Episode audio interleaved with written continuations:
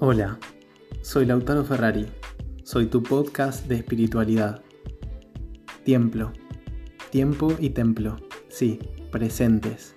En este templo que somos, que sos, para nutrirte y nutrirnos, disfrutar de esta charla consciente y presente. Yo soy magia, yo soy poder, yo soy vos, y esta voz hoy te conecta con este tiempo de espiritualidad para nutrirnos. Con estos minutos nos iluminamos te iluminas, me ilumino. ¿Vamos?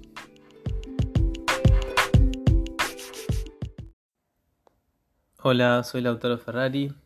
Como me gusta jugar con las palabras, influencen. Que tengas mucho zen, mucha tranquilidad en tu vida. Y en, esta, en estas vibras de tranquilidad en Semana Santa, en este juego de palabras, quería mm, jugar con esto de la palabra camino. Pascua, paso, camino.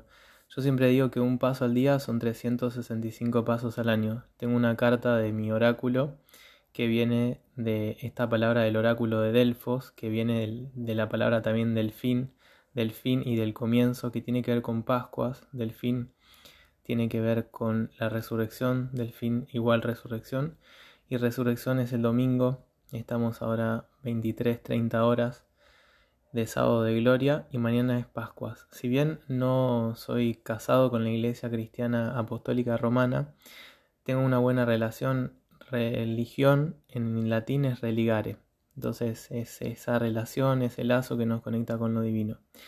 Y si bien son eh, fechas impuestas, este mes es el mes de abril, que es el mes de Venus, y a su vez se conecta con esto de los sumerios, de el culto a Temis, la diosa de los peces, y peces se relaciona con la próxima que es Afrodita, y mm, la variación de Temis mutó a Afrodita, Afrodita representa los días viernes, representa a María Magdalena, cuando Da Vinci en secretismo la, la pinta como María Magdalena, uno se va dando cuenta que todo el universo está entretejido, por eso se dice que la diosa es como una gran araña o una gran tejedora, tejedora también es bruja, y se van conectando todas las palabras como un rompecabezas perfecto, donde Pascuas es paso, y me hace acordar, quería compartirles la frase de Tich Nahal, que dice, porque hay un camino no temo, y no temo y por eso camino.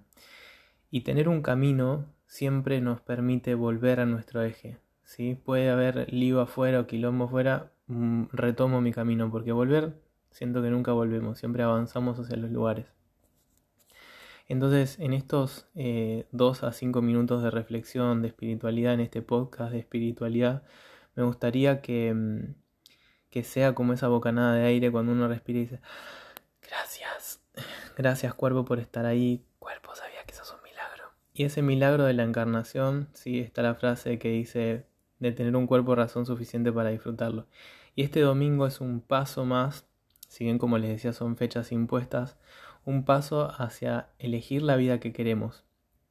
Y realmente hundir los péndulos, si vienen a mis talleres, a mis clases, lo van a saber, hundir el péndulo de lo que queremos para acercarlo más a nosotros. Supónganse que esté queriendo, no sé, un auto, entonces hundo el péndulo visualizándome en ese auto, quiero un viaje, me visualizo en el viaje.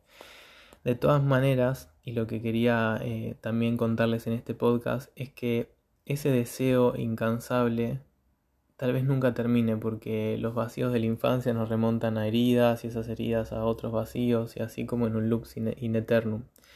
Y lo que les quería decir hoy en este paso es que demos un paso hacia que las cosas eh, no nos posean y nosotros poseerlas o incluso liberarnos de ellas. Sí, a veces uno quiere un auto, pero después bueno, se da cuenta y tiene que pagar un montón de cosas para mantenerlo o sostenerlo y uno se vuelve como preso de eso que eligió. No digo por el auto, sino puede ser un jet privado, capaz me estás escuchando y un jet privado. eh, ¿Qué más es posible cómo puede mejorar? Pero realmente liberarnos de estas cosas y caminar cada día más ligeros.